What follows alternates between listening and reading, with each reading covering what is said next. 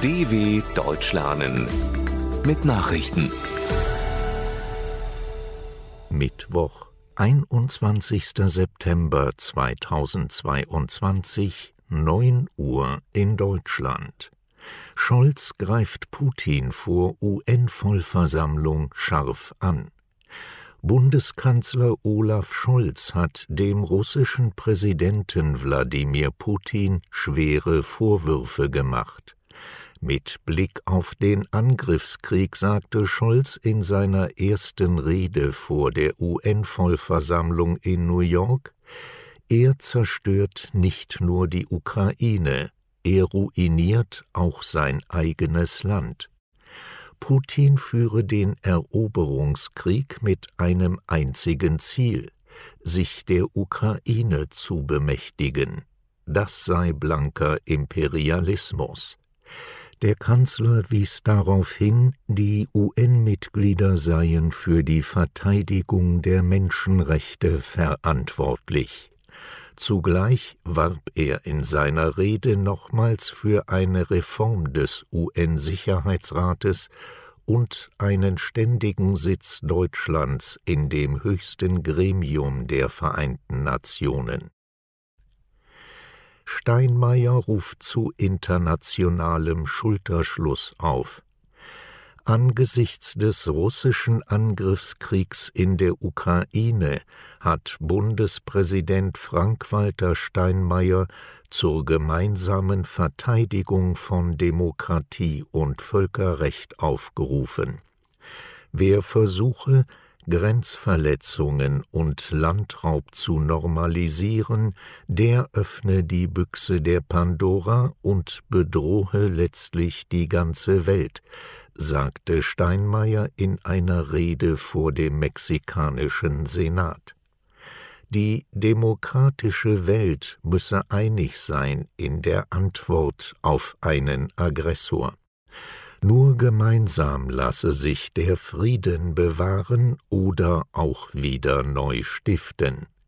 Der Bundespräsident rief in seiner Rede in Mexiko auch zur Zusammenarbeit im Kampf gegen den Klimawandel auf. Ukrainischer Präsident zeigt sich nach Referendenankündigung gelassen. Der ukrainische Präsident Volodymyr Zelensky hat die Reaktionen des Westens auf russische Pläne für Volksabstimmungen in vier ukrainischen Regionen über eine Annexion begrüßt. Er danke Freunden und Partnern der Ukraine für ihre massive und harte Verurteilung der russischen Absichten, noch mehr Pseudo-Referenden zu organisieren, sagte Zelensky in seiner täglichen Videobotschaft. Die prorussischen Behörden in den ukrainischen Regionen Donetsk, Luhansk, Cherson und Saporizhia hatten zuvor Referenden über einen Anschluss an Russland angekündigt, die bereits am Freitag beginnen und bis Dienstag kommender Woche dauern sollen. Klimabeauftragte fordert von UN-Vollversammlung klares Signal. Die Sonderbeauftragte für internationale Klimapolitik im Auswärtigen Amt, Jennifer Morgan, hat die Weltgemeinschaft dazu aufgefordert, dem Klimaschutz bei der laufenden UN-Vollversammlung in New York Vorrang einzuräumen. Ob bei der Flutkatastrophe in Pakistan, der Dürre am Horn von Afrika oder den Bränden in Europa, überall auf der Welt sei zu sehen, die Klimakrise koste Menschenleben, sagte Morgan den Zeitungen der Funke Mediengruppe.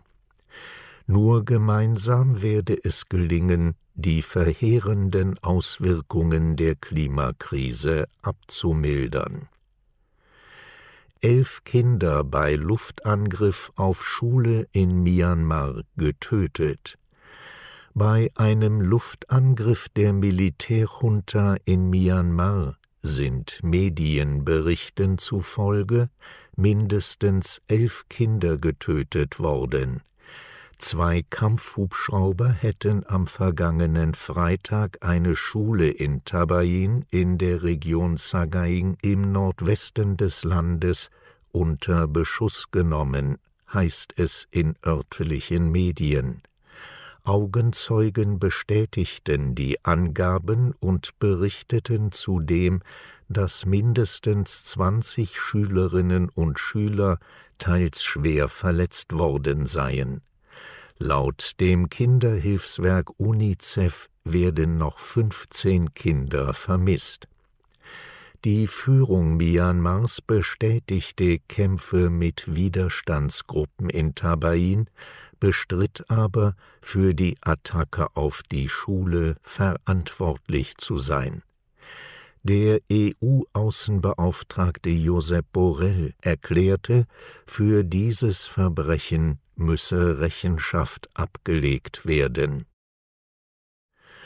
US-Notenbank Fed entscheidet über weitere Leitzinserhöhung. Im Kampf gegen die hohe Inflation gibt die US-Notenbank Federal Reserve Fed an diesem Mittwoch ihre Entscheidung über eine weitere Leitzinserhöhung bekannt. Fed-Chef Jerome Powell hat wiederholt bekräftigt, sein Ziel sei es, die Inflation unter Kontrolle zu bringen.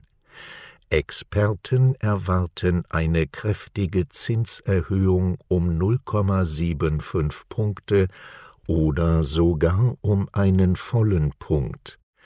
Angesichts des starken Anstiegs der Verbraucherpreise hatte die Notenbank in den vergangenen Monaten schon viermal den Leitzins erhöht.